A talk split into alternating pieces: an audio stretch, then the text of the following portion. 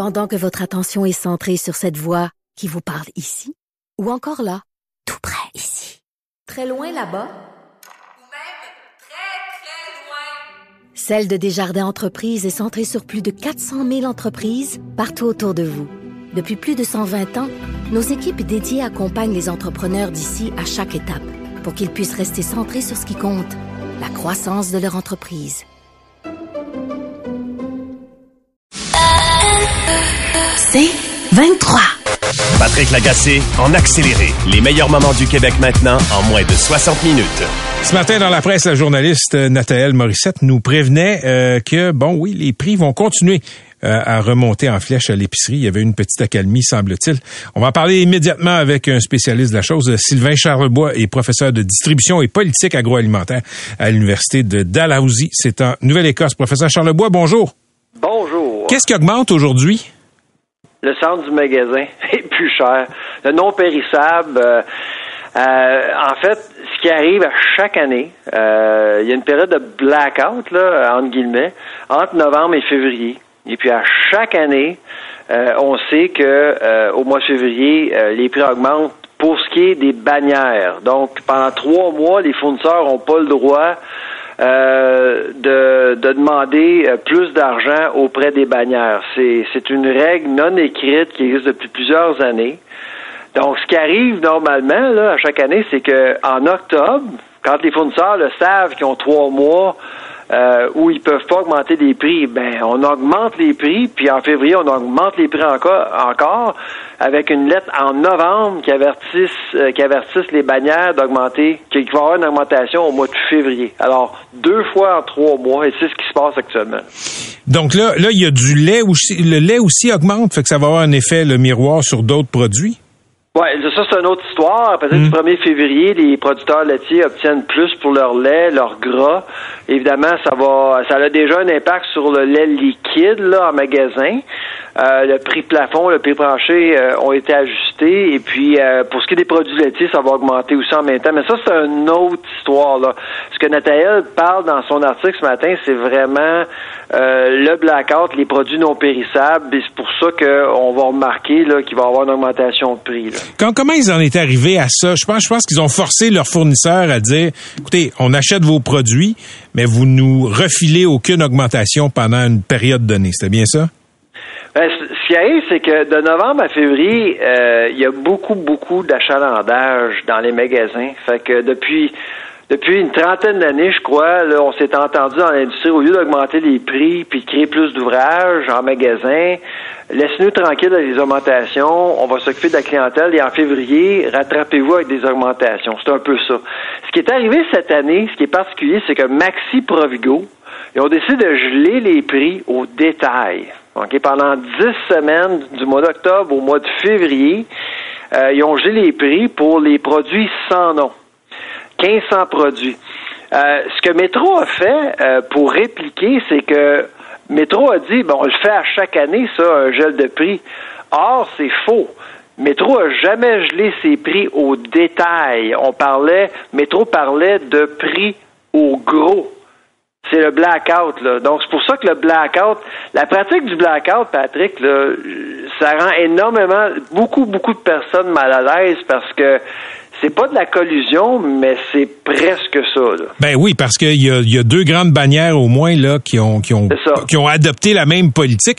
On ça. on saura jamais si ces deux bannières-là se sont parlé.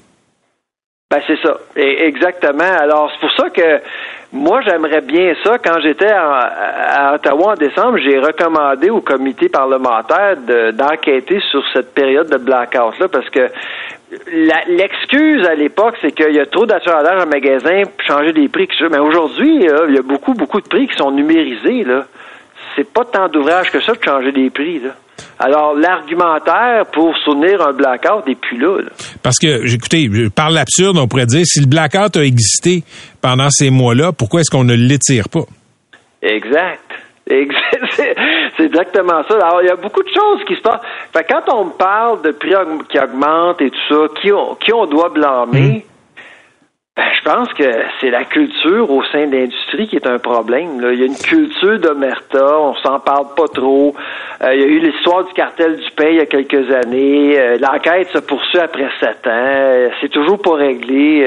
c'est pas facile de comprendre. Là, mais il y a une culture au sein de la filière agroalimentaire là, qui, qui fait en sorte que il y a quand même des pratiques de fixation de prix qui, qui rend beaucoup de gens mal à l'aise. Il y a, il y a de l'inflation un peu partout dans le monde, un peu partout en Occident. Comment on se compare à d'autres pays en termes de concurrence dans le marché euh, de l'épicerie?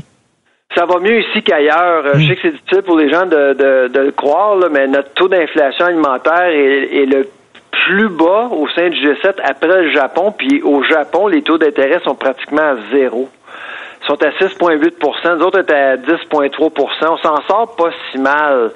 Le hic, Patrick, c'est que la différence entre le taux d'inflation alimentaire et le taux d'inflation générale est pratiquement à 4% Alors les gens, le coût de la vie augmente, là, mais quand on visite l'épicerie, c'est là qu'on est choqué parce que les, les prix augmentent beaucoup plus rapidement qu'ailleurs. Pourquoi?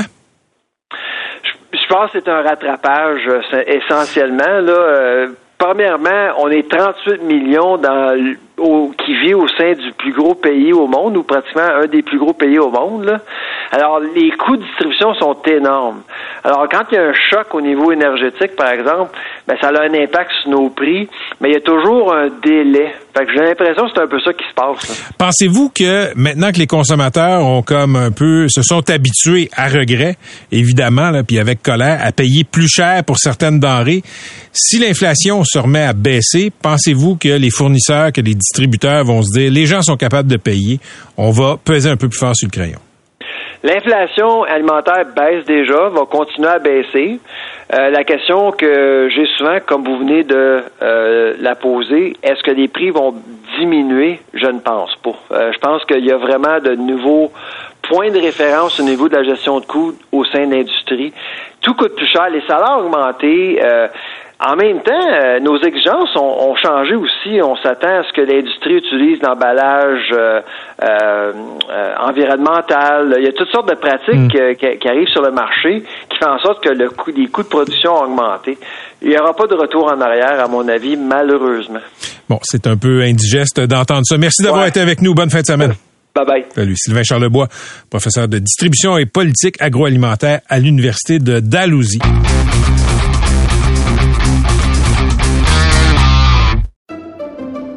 Pendant que votre attention est centrée sur vos urgences du matin, vos réunions d'affaires du midi, votre retour à la maison ou votre emploi du soir, celle de Desjardins Entreprises est centrée sur plus de 400 000 entreprises à toute heure du jour. Grâce à notre connaissance des secteurs d'activité et à notre accompagnement spécialisé, nous aidons les entrepreneurs à relever chaque défi pour qu'ils puissent rester centrés sur ce qui compte, le développement de leur entreprise.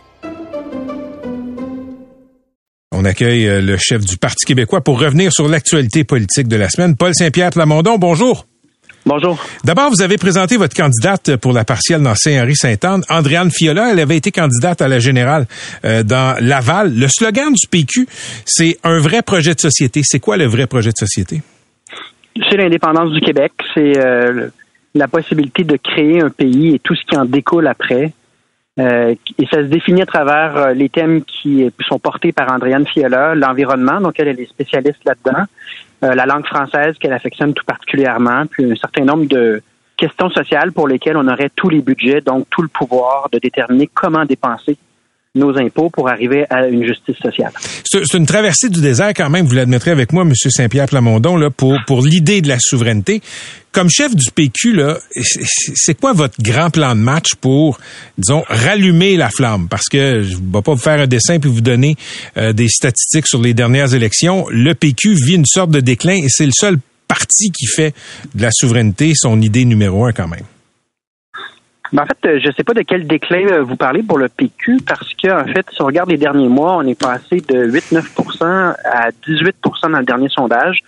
Deuxième force politique. Monsieur Saint-Pierre Plamondon, là, Monsieur Saint-Pierre Plamondon, je, je, vais, je m'excuse de vous interrompre, mais quand vous me dites, je sais pas de quoi vous parlez, voulez-vous qu'on regarde les pourcentages, le nombre de députés entre 98 et 2022? Oui, oui, mais on peut le regarder ensemble. Je fais juste noter que vous tiendrez ce narratif-là pour le Parti québécois alors qu'il est en pleine montée et qu'il est deuxième.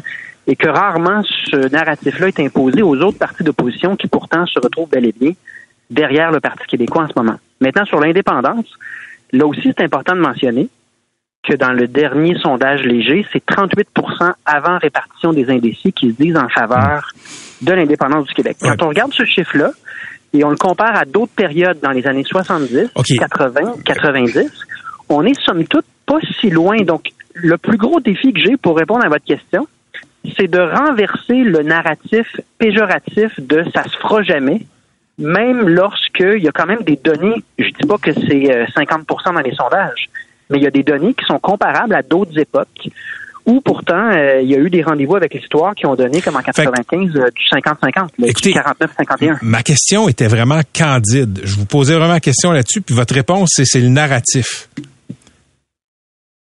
Oui, oui, c'est ce que je vous dis, c'est que moi, je vous donne des chiffres sur le fait que le PQ est la deuxième force politique, Mm. le parti d'opposition qui a le plus d'intention de vote en ce moment, Mm. et que l'indépendance à 38, si on répartit les indécis, ça veut dire par-dessus 40.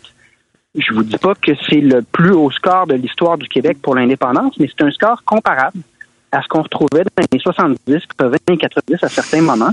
Donc moi, je suis optimiste, puis je continue à travailler, à en faire la promotion, mais je vous cache pas que souvent, lorsqu'on en parle, c'est avec un défaitisme ou un- une façon de le présenter euh, qui, à mon avis, ne représente pas euh, la trajectoire récente puis la réalité Hmm. des, des chiffres. OK. Euh, François Legault a reçu, comme les autres premiers ministres provinciaux, M. Saint-Pierre Plamondon, une douche froide. Ottawa offre vraiment du petit change pour le financement de la santé dans le pacte fédéral-provincial pour les dix prochaines années.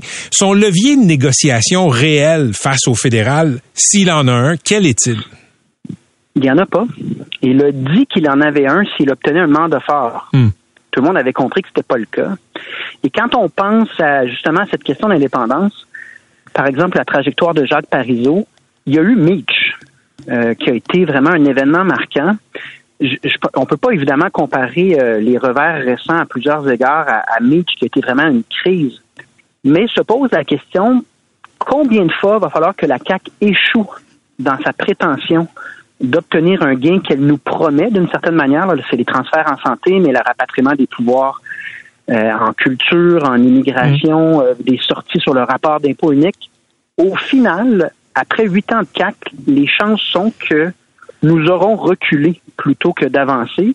Et c'est pas surprenant de mon point de vue parce que le poids démographique des Québécois dans le Canada diminue et euh, donc euh, pour prendre le pouvoir à Ottawa, c'est pas clair qu'on a besoin de séduire le Québec, de considérer le Québec. Et euh, ça aussi, ça peut amener la question de l'indépendance de l'avant. Mais pour, pour répondre à votre question, il n'y en a pas de pouvoir de pouvoir de négo. Et il y avait dans les yeux et dans le ton de François Legault, suite à ce revers-là, où il n'a même pas obtenu, il a obtenu quoi, le sixième de ce qu'il demandait, il y avait une résignation, un ton euh, éteint qu'on voyait aussi dans les autres euh, premiers ministres, parce qu'ultimement, ce rapport de force qu'il tentait de créer ne donne absolument pas les résultats qu'il espérait. OK, parlons de Roxham. Vous avez fait des déclarations dans les derniers jours. Vous avez imaginé, euh, entrevu un rôle pour la Sûreté du Québec pour empêcher les migrants d'entrer au Québec. Il y a beaucoup de choses qu'on vous a fait dire, mais j'aimerais ça que vous expliquiez avant qu'on en parle ce que vous avez dit, l'idée que vous avez pour la SQ. Ben, c'est simplement le constat que ça fait cinq ans que le Parti québécois, comme tous les partis à l'Assemblée nationale, puis tous les partis d'opposition à Ottawa, parle de suspendre l'entente des tiers pays sûrs. Donc, l'entente qui permet ces entrées irrégulières-là. On peut le suspendre de manière unilatérale à Ottawa, mais Justin Trudeau, non seulement ne l'a pas fait depuis six ans, mais en fait a donné aux amis du Parti euh, libéral des contrats pour pérenniser les passages irréguliers à OK, Roxham. mais, mais le rôle de la SQ, ce serait quoi dans votre ben, vision? c'est ça, mais de- devant le constat que ça bouge pas, c'est un moyen de pression à l'intérieur de nos pouvoirs à Québec parce qu'on n'a pas le pouvoir sur la frontière, mais on a le pouvoir sur la sécurité publique et sur euh, les chemins. C'est de bloquer euh, Roxham, comme euh, la Sûreté du Québec le fait souvent, là, euh, bloquer une route, on l'a vu entre le Nouveau-Brunswick puis le Québec, on a vu Roxham lui-même être fermé durant la pandémie, comme ça se fait souvent. Là, donc, euh, euh, bloquer le chemin Roxham de sorte que Ottawa soit obligé de négocier de bonne foi et obligé de- d'envisager de, fermer le chemin. Même Jock Meeting, cet après-midi se prononce en faveur de la fermeture de Roxham. Donc là, Juste pour être clair, juste pour être clair, là, euh, dans, les détails, dans le concret, ce que vous souhaiteriez, c'est que la Sûreté du Québec fasse barrage, là, littéralement au chemin, euh, que, la, que dans le fond, là, que les policiers de la Sûreté du Québec soient au point d'entrée québécois. C'est ça? ouais, mais évidemment, et pour leur a- dire quoi? Il y, a, il y a un endroit où c'est la frontière, ça c'est la GRC. Ouais. Puis un certain nombre de mètres plus tard, on est en compétence du gouvernement du Québec, puis la Sûreté du Québec a compétence. Parfait. Maintenant, Donc- prochaine question. En vertu de quoi on empêche les gens de rentrer au Canada, euh, au Québec après ça, une fois qu'ils ont transité par le fédéral? Ça peut se faire avec une loi spéciale, ça peut se faire avec un décret en fonction de plusieurs lois euh, sur la sécurité pu- pu- publique, sur la police. Donc, il y a mille et une façons de le faire, mais le gouvernement du Québec a compétence là-dessus. Moi, je préconiserais une loi spéciale de manière à ce qu'il y ait un Mais- mécanisme de révision de cette intervention-là. Euh, puis, il faut bien se comprendre, c'est un moyen de pression, mais c'est également le constat que le statu quo dure depuis six ans et que ne rien faire, c'est également euh, euh, une approche qui qui implique plusieurs enjeux, plusieurs parce qu'on a souvent dit que c'est l'approche Je- que je propose, bien qu'elle soit vraiment faisable pour la SQ, elle est Mais- simpliste. Elle a ses limites, mais en même temps, je la trouve je- plus je- responsable je- que ne rien faire. Juste pour être clair. Ce que vous dites, c'est que le cadre législatif actuel permet pas de le faire. Vous irez avec une loi spéciale. La loi spéciale, Non, vous êtes le juriste, cadre là. législatif- la, la- la cadre euh, législatif permet de le faire par décret. On peut- on- pourrait bloquer-. On pourrait bloquer, euh, donc il y aurait un blocus de la SQ autour de Roxham. Euh, Exactement, à la, Ok. à la hauteur du chemin qui est sous le contrôle de la SQ. Puis ça, d'après vous, c'est légal, constitutionnel? Je pose la question, je ne le sais pas. Pour moi, on est en territoire non balisé. Oui, oui, donc on peut euh, faire une loi spéciale ou on peut y aller par décret suivant un certain nombre de lois. Mais définitivement, on a le pouvoir. Puis là, c'est pas comme si je parle de quelque chose qui n'a jamais été fait. La SQ qui bloque un chemin pour des raisons de sécurité publique ou des raisons de, de crise humanitaire en devenir ou pour assurer Ben, la la, sécurité des la gens. loi, la loi de la santé publique, je pense, le permettait pendant la pandémie, je me trompe Il y a pas. plusieurs lois qui le permettent. Il n'y a rien d'invraisemblable ou qui n'a jamais été fait dans ce que je dis. Il n'y a rien de permanent non plus. Donc, moi, je propose pas ça comme solution permanente. Ce que je dis, c'est que Justin Trudeau n'est pas de bonne foi là-dedans. Ça fait six ans. Et euh, faut pas, comme le, le- la suggère la ministre Rachette, faut pas se fier non plus sur les États-Unis. Là, ils payent les billets, puis les agents de sécurité participent. Ça, ça fait leur affaire. Organisé, ben, c'est organisé par un réseau criminel. Donc, Les- à un moment donné, à l'intérieur de nos pouvoirs, faut mettre nos culottes, agir et donc ensuite se retourner vers Ottawa puis dire là, on va se parler là, parce que vous n'avez pas l'intention de bouger. En fait, vous donnez des contrats à vos amis pour le pérenniser et ça, c'est pas euh, viable. Donc, euh, c'est pas une solution permanente non plus, mais faire agir me semble plus approprié dans les circonstances que ne rien faire. Merci d'avoir été avec nous. Au plaisir, à une prochaine. Bonne journée. C'était Paul Saint-Pierre Plamondon, le chef du euh, Parti québécois.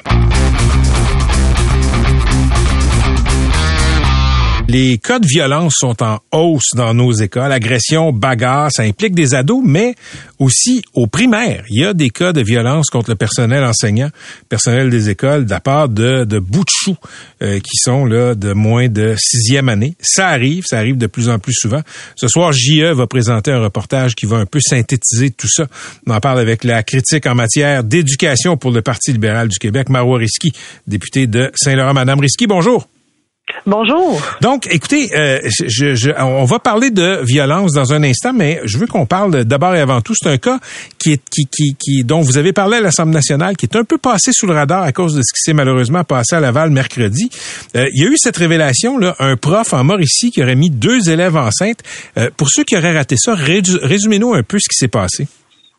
Euh, 97 et 1999, un enseignant euh, qui à l'époque est âgé de 27 ans commence à fréquenter une première élève qui à l'époque est mineure et elle accouchera de son enfant à l'âge de 16 ans et par la suite il fréquentera une autre euh, élève euh, mineure mais celle-ci va accoucher à l'âge de 18 ans. Euh, ils auront ensemble avec cette deuxième élève euh, trois enfants.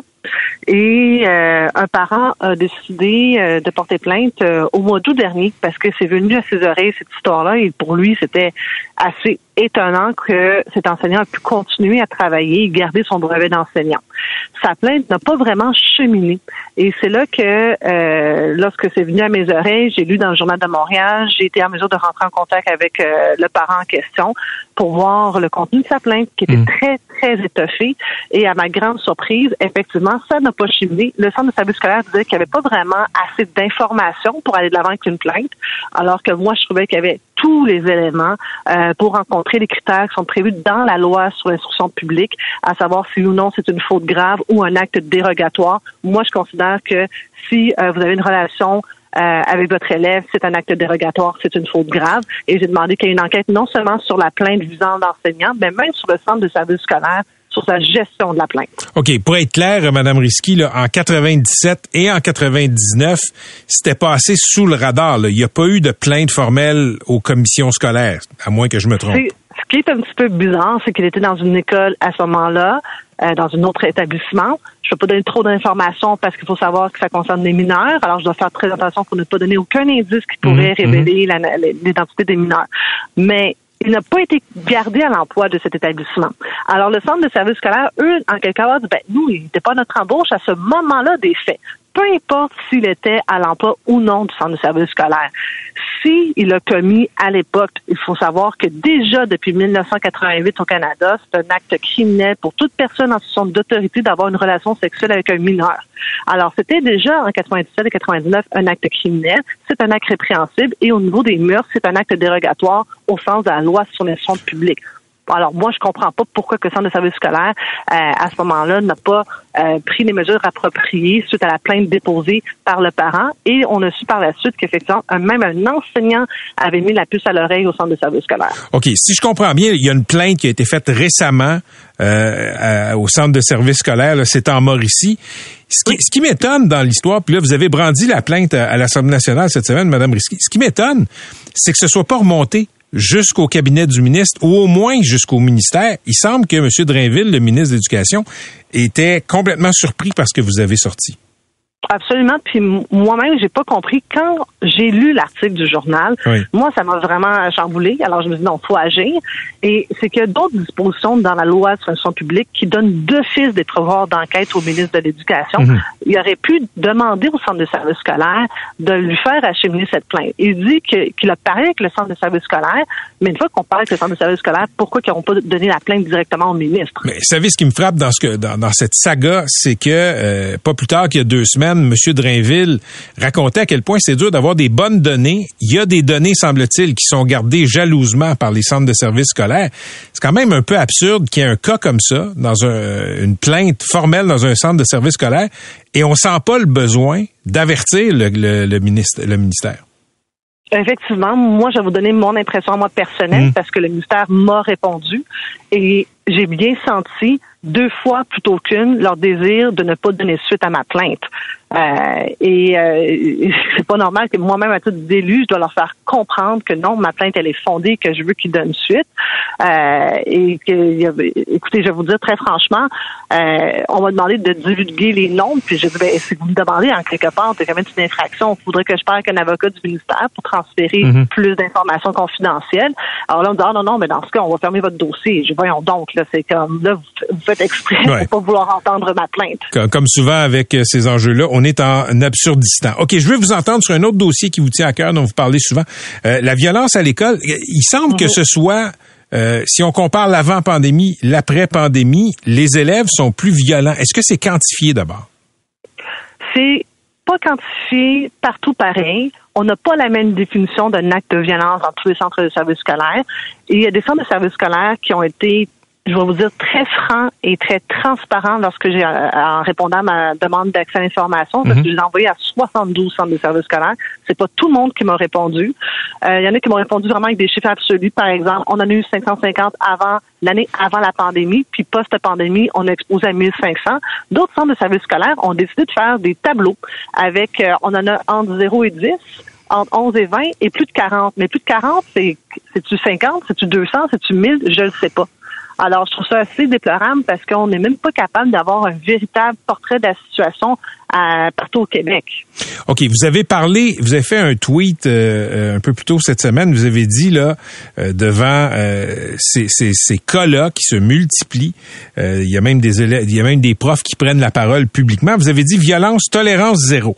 Vous avez dit que ça doit être plus qu'un slogan. Là, quand un élève est violent, si on est dans une politique de tolérance zéro, qu'est-ce qui devrait arriver d'après vous? Ben, moi, j'ai des, des exemples concrets que des enseignants qui ont demandé de l'aide dans leur classe, l'aide n'est jamais arrivée. Alors, ça, en partant, dès qu'un enseignant dit, moi, j'ai des élèves qui nécessitent un éducateur spécialisé, euh, pourquoi ça n'achemine pas? Pourquoi ce moment, il y a plein de de postes à temps partiel pour des éducateurs spécialisés alors qu'on a des besoins à temps plein? Puis on va être honnête, on va essayer de parler de la classe dite régulière. Il n'y a pas grand-chose de régulier en ce moment dans nos classes. Mais, mais je reviens sur ça. Tolérance zéro, pour vous, c'est quoi? Ben, tolérance zéro, c'est que si on a un élève euh, qui, qui a eu un acte de violence, on peut un, il faut qu'il soit documenté, il faut qu'il y ait une intervention. Puis oui, il faut aussi que les parents soient rencontrés, puis qu'on trouve avec euh, les parents et aussi euh, les, les intervenants de l'école des solutions. OK, c'est pas c'est pas l'expulsion pour vous là? Ben moi, je crois beaucoup à la gradation des sanctions. Oui. Là, donc, euh, c'est peut-être une déformation professionnelle, mais ça dépend aussi de l'acte de violence, parce qu'il y a des actes de violence qu'effectivement, euh, que ce sera peut-être qu'on ne sera pas capable de réintégrer l'élève euh, à l'école pour différentes raisons. Euh, mais il y a des actes de violence, puis là, je vais pas moi-même commencer à établir les, les, les- Mhm. les balises, euh, mais c'est déjà arrivé euh, qu'une enseignante s'est retrouvée en ambulance en train de saigner. Maintenant, comment voulez-vous que cette enseignante puisse retourner dans la même classe avec le même élève qui l'a envoyé à l'hôpital? C'était primaire ou secondaire? Ça, c'est arrivé à l'école primaire. Au primaire, en ambulance, la prof. Oui, et alors qu'elle a demandé à plusieurs reprises d'avoir euh, de l'aide dans sa classe. C'est arrivé, c'est en Outaouais. Wow. Je, je- je- secondaire, on comprend, euh, les adolescents deviennent forts, mais je, suis- je suis étonné là, qu'au primaire, euh, ça dégénère comme ça. Ça vous dit quoi que il y a des enfants au primaire au Québec qui sont assez hors de contrôle pour envoyer, pour blesser des profs comme ça au primaire?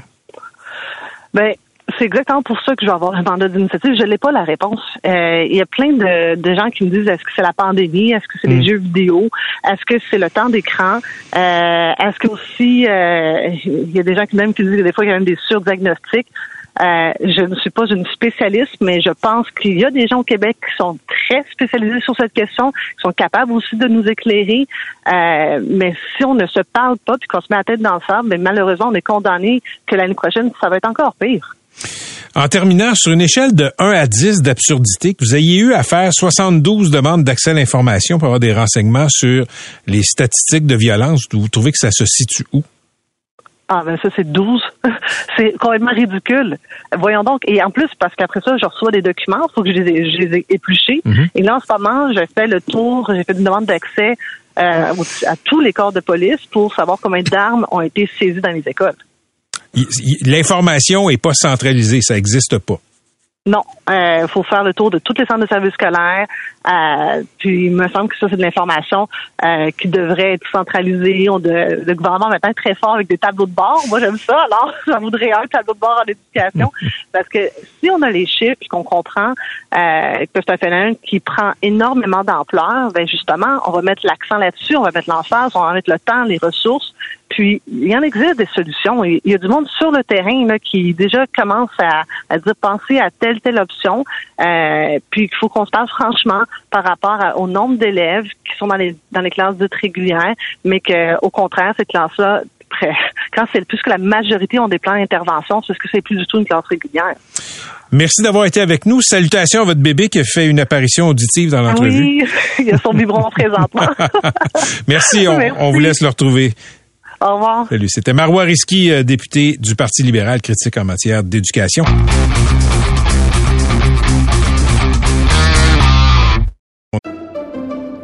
Pendant que votre attention est centrée sur cette voix qui vous parle ici, ou encore là, tout près ici, très loin là-bas, Ou même très, très loin. Celle de Desjardins Entreprises est centrée sur plus de 400 000 entreprises partout autour de vous. Depuis plus de 120 ans, nos équipes dédiées accompagnent les entrepreneurs d'ici à chaque étape pour qu'ils puissent rester centrés sur ce qui compte, la croissance de leur entreprise. On accueille aujourd'hui une nouvelle collaboratrice à l'émission qui va venir chroniquer de temps à autre sur différents sujets qui l'interpellent en tant que jeune journaliste millénial bien branché. Et pour sa première chronique, elle va nous parler d'un phénomène qu'on appelle en anglais le deep fake porn, de la pornographie artificielle, disons ça comme ça. Et euh, on accueille Anne Lovely Étienne. Bonjour. Anne. Bonjour. Bonjour, mes X. Est-ce que j'ai le droit de dire ça? oui. Oui, oui, Ben, on est moi, trois je- X. je- écoute, tu peux, Mais 3X? tu peux. Deux mononcles, Bon, moi. J'aime mieux ça que vieil homme blanc hétérosexuel. Si genre, faut que tu rajoutes le Si genre, genre. Ouais. avec des dents, là, tu sais. C'est exactement ce que j'ai dit. Deux mononcles je- et moi. Je me définis pas par ma génération. Fait que tu, tu peux, tu peux me traiter de X, mais je vais me revirer, je vais me demander de qui tu parles. OK. euh, d'accord. Anne, Anne Oui. Lovely, euh, de- c'est c'est quoi ça, le deep fake, euh, la pornographie deep euh, fake? Ben, faut savoir que là, je me suis intéressée à ce phénomène-là parce que je suis tombée sur une vidéo devenue vraiment virale d'un gars qui est un streamer, YouTuber, mais streamer, ça veut juste dire qu'il était un joueur Ouais. euh, de jeux vidéo. Probablement sur Twitch, là. Ben voilà. Fait que c'est sur Twitch et là lui il partage son écran, vous comprenez?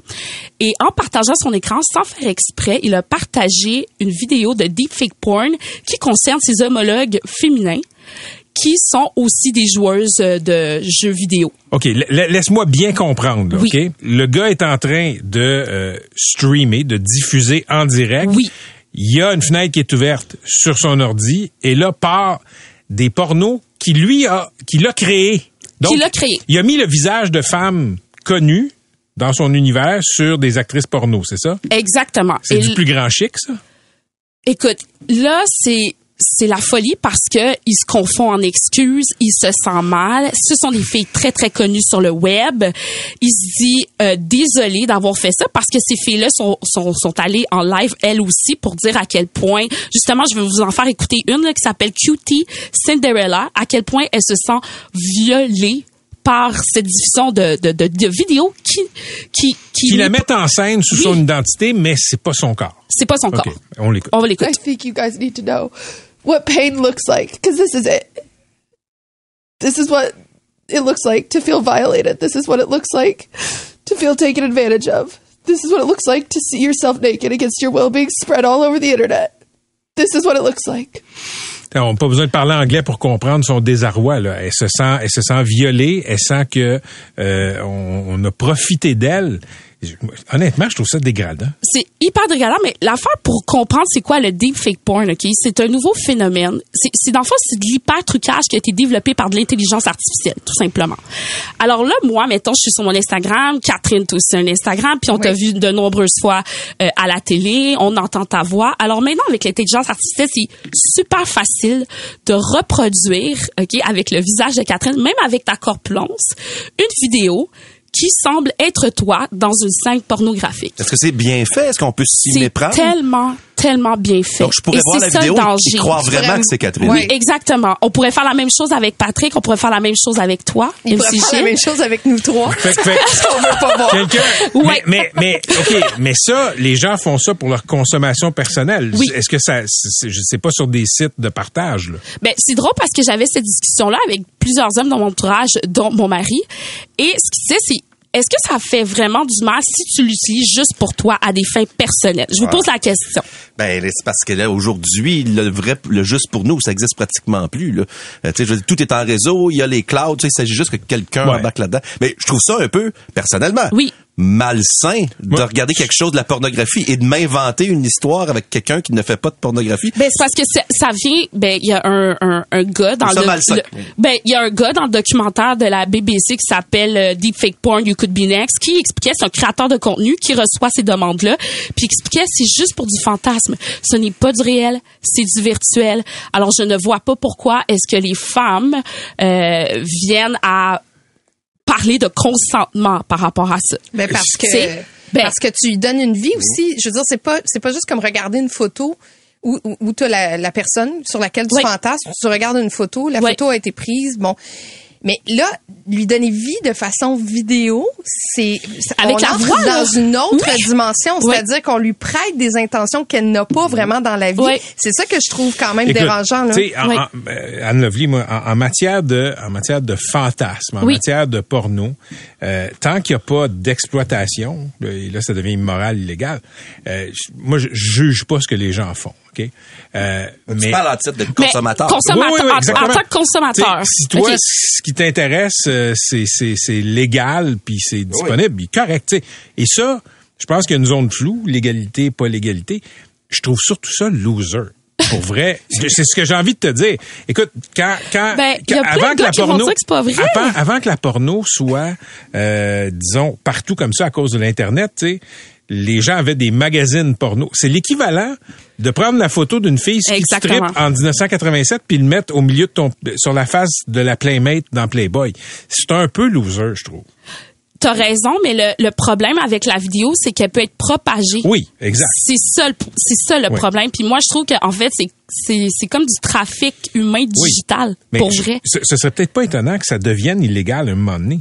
Ben, il le faut parce que tu vois, au Royaume-Uni, ils ont déjà déposé un projet de loi qui vraiment euh, va criminaliser les gens qui font du deepfake porn sans le consentement, du contenu non consensuel. Ben, écoute, merci, là. Ben, une chance, j'espère que le Canada va aussi suivre, Mais emboîter le pas. Réfléchissons à, à voix haute 30 secondes. Oui. Tu fais ça, là, tu fais une image, puis j'imagine que c'est de l'intelligence artificielle, donc ça, ça doit être assez bluffant. Là. Tu dois avoir l'impression que c'est vraiment la fille X alors que c'est pas elle. Il y a, si c'est diffusé, il y a un préjudice. De la même façon qu'un couple qui se filme, euh, s'il y en a un qui partage ça, même en réseau privé, sans le consentement d'une des parties, au Canada, c'est un acte criminel. Oui. Je vois pas pourquoi ça le serait pas. Ben, en fait, c'est parce que la diffusion maintenant des, des, des, des images intimes non consensuelles, oui, c'est un crime au Canada. Mais là, de dire que c'est un visage qui, on, on relève juste le résultat est le même. Je le sais. Tu comprends? Parce que Mais dans, tu sais, dans quand- l'œil, dans l'œil de la personne qui Oui. va consommer ça, euh, elle ne le saura pas forcément que c'est un, c'est une imitation, que c'est un Mais fake. tu sais comment que la justice peut avoir, tu sais, des, comment je pourrais dire ça, des, Mais tu sais, parce que après ça, ça va se décliner Non, non. partout. C'est Ils vont ça. faire ça avec Oui. des enfants. Mais, mais, mais Tu sais, je- non, non, mais attends une minute. C'est terrible, là. M'excuse de t'interrompre, Catherine et, et- et Anne. Oui. Sur, sur, sur la pornographie juvénile, Oui. tu as des précédents. Euh, si tu si tu imagines, si tu échanges des lettres avec quelqu'un puis tu imagines des enfants dans des positions sexuelles, c'est illégal. Je suis tout à fait d'accord. Fait- Mais si t'es majeur, puis c'est une femme de, de 36 ans comme moi, Oui. Mhm. qu'on prend l'image, ben le gars peut pas se faire arrêter. Je peux pas le poursuivre de façon criminelle encore. Ben, c'est tu quoi? J'ai l'impression qu'on va arriver au même raisonnement que la diffusion de réelles images à ton insu. On Oui. crée une image où tu es dans une position intime. Oui. C'est ta face. Oui. C'est artificiel, je comprends. Oui, c'est ce qu'il Mais dit, c'est le ça. but est le même, c'est de t'humilier. C'est vrai. C'est un peu comme la pornographie de vengeance qui, elle, elle est, elle est, elle est criminelle. Et, et Tu ça va toujours être très rare aussi que les filles vont faire ça avec le corps des hommes. Encore une fois, c'est les femmes qui se ça retrouvent au centre de tout dis. ça. C'est toujours la sexualisation de la femme Mhm, qui est prise au cœur de sang. Je me dis, est-ce qu'un jour on va pouvoir nous, euh, avec la technologie, pouvoir s'en sortir? On dirait que je je suis vraiment découragée, Catherine. Je sais pas ce que t'en penses. Donc, euh, je suis à la même place. hein. Tu sais, c'est que moi, à n'importe quel moment, puis là, genre, les gens vont me dire, ouais, mais Anne Levy sur Instagram, des photos de moi en bikini, c'est pas la même affaire. Mais non, c'est pas la même affaire. Suis comme non, c'est pas la même chose. Attends, attends, tu t'es déjà fait dire ça? Ah, mon Dieu. Comparer des photos en bikini avec Absolument. de la porno, des images intimes, puis Ben des absolument fakes parce que les gens vont me dire ben j'ai un ami policier qui m'a dit ben écoute tu sais probablement pas mais il y a des gars qui ont été sur ton profil puis qui ont fait usage personnel de ta photo sur Instagram. Mhm. Je dis ben t'as probablement raison sauf que j'étais consentant dans le sens de mettre ma photo publiquement. Là maintenant si tu prends mon visage, tu prends la même photo en bikini puis que tu la mets sur une vidéo porno sans mon consentement, pour moi c'est un crime, c'est un crime sexuel. Écoute, je, je sais pas si c'est un crime, mais Pour moi, ça l'est. euh, en fait, Ouais. je pense, je pense que ça va le devenir. Oui. Pour l'instant, je pense qu'il y a une zone floue. Mais au civil, si quelqu'un fait ça, Oui. euh, je pense que tu as une cause pour poursuivre là, sous plusieurs motifs. Ah, c'est sûr, euh, sur violation d'image, absolument. Ah oui, oui. Mais je veux juste vous dire que quand même, le site, le site numéro un de Deepfake Porn, ça s'appelle Mr. Deepfakes, et il y a quand même 13 millions de visiteurs uniques par OK, mois. mais ça, mais ça c'est, attends, ça, tu peux visionner ce que les autres ont créé? Exactement. Et, et- et je veux pas, euh, je veux pas faire paniquer personne, et je ne nommerai personne, mais il y a déjà des gens sur la messagerie qui ont vu des vedettes québécoises en deepfake. C'est pas vrai. Fait que c'est rendu là. C'est pas vrai. Mais faites-le pas pour moi, s'il vous plaît, je vous, je vous en supplie. Mais c'est, c'est, c'est- mais c'est un nouveau phénomène euh, qui prend beaucoup, beaucoup, beaucoup d'expansion. C'est- c'est- c'est- c'est- Euh, c'est inquiétant. Puis les créateurs font beaucoup d'argent avec ça. Parce que tu sais, on avait vécu par les photos. Il y avait beaucoup, beaucoup de fausses photos avec des visages. Et là, évidemment, ça, ça devait arriver à la vidéo, ça vient d'arriver. Tantôt, tantôt, euh, tu nous taquinais avec le fait qu'on est des X Oui. et toi, tu es une milléniale. Comme X, on a grandi dans l'ère, nous autres, euh, euh, an- c'est analogique? magazines? Analogique. Non, mais l'ère non numérique. OK? C'est ça. Puis, euh, c'est fantastique Internet, c'est fantastique le numérique, mais quand j'entends des histoires comme ça, des fois, je me, me pose la question. Internet, c'était-tu une bonne idée? Quand, écoute, on, on a un méga silence, mais euh, c'est, c'est, ça ferait un bon en ce sujet qui pour concerne, la, ouais, c'est ça, mais en ce qui concerne la sexualisation des femmes, non, c'était pas une super Non, idée. Je pense que tu as raison. Ouais. Mais ga- regardez, c'est le vice. Euh, On n'a rien Numéro un. inventé, là. Non, non. C'est l'être humain Ouais. qui communique plus vite avec tout. Et avant, il y avait des gens dans leur sous-sol, dans le fin fond euh, d'une ville américaine inconnue. Et puis on n'en entendait jamais parler. Aujourd'hui, c'est juste qu'on est connecté puis on le sait. C'est ça, le ça problème. Exactement. Bonne première chronique, euh, Anne Hey, Levy-Étienne. merci. Qu'on garde avec Oui. nous Oui, pour on va, le prochain on va te garder, euh, oui, la- l'actrice et réalisatrice Ayana Oshun va être avec nous. Patrick Lagacé en accéléré. C'est 23. Pendant que votre attention est centrée sur cette voix qui vous parle ici, ou encore là, tout près très loin là-bas, Ou même très, très loin. Celle de Desjardins Entreprises est centrée sur plus de 400 000 entreprises partout autour de vous. Depuis plus de 120 ans, nos équipes dédiées accompagnent les entrepreneurs d'ici à chaque étape pour qu'ils puissent rester centrés sur ce qui compte, la croissance de leur entreprise.